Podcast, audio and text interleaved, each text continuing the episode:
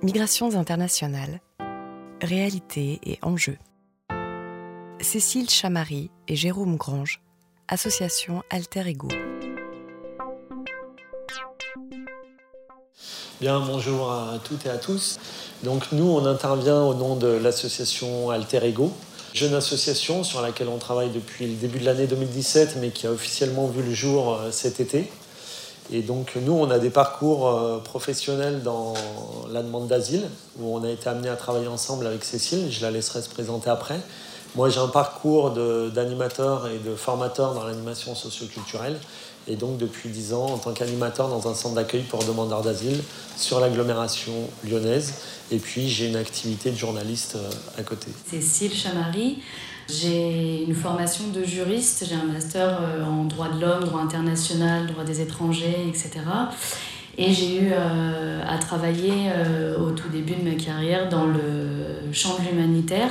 J'ai travaillé dans différents pays, notamment le dernier en République démocratique du Congo, et toujours avec ce qu'on appelle les défenseurs des droits de l'homme, c'est-à-dire les personnes qui essayent de porter une parole militante euh, dans leur pays ou euh, enfin, dans des pays dans lesquels la liberté d'expression est pas toujours respectée.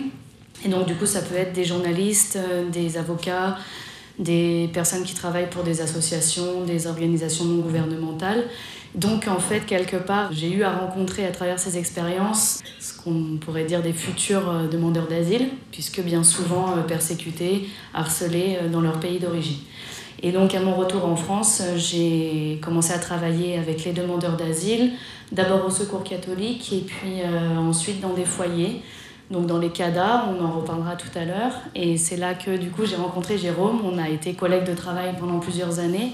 Et moi, ça fait sept ans que je travaille au sein de foyers pour demandeurs d'asile en tant qu'assistante sociale. Donc voilà un peu du point de vue duquel on vous parle aujourd'hui peut-être vous dire deux mots quand même sur l'association, dont l'objet est de favoriser l'ouverture sur l'autre au sens général du terme, et puis la connaissance et la reconnaissance de l'autre. Donc que ce soit à travers des formations ou des conférences comme aujourd'hui, mais aussi sur l'accompagnement d'artistes qui viennent d'horizons différents, sur euh, l'organisation d'événements culturels, également des reportages euh, audio, audiovisuels euh, ou presse. Voilà. On commence par une première partie sur euh, l'état des lieux de la migration, c'est-à-dire aujourd'hui, qu'est-ce qui se passe en termes de chiffres, en termes de définition aussi? On va revenir sur des termes dont vous avez certainement entendu parler un petit peu et qui ne sont pas toujours très clairs, euh, pour en fait euh, présenter un contexte parce qu'il est important de recontextualiser cette question de la migration pour bien avoir en tête ce qui se passe, bien comprendre pourquoi vous êtes amené à accueillir des enfants dans vos classes, et la deuxième partie, ce sera une partie beaucoup plus pratique sur l'accueil en France, les conditions de vie des personnes étrangères en France et, euh, et bien le lien avec l'école, les droits de toutes ces personnes, les catégories administratives, les différents statuts euh, de titre de séjour, etc.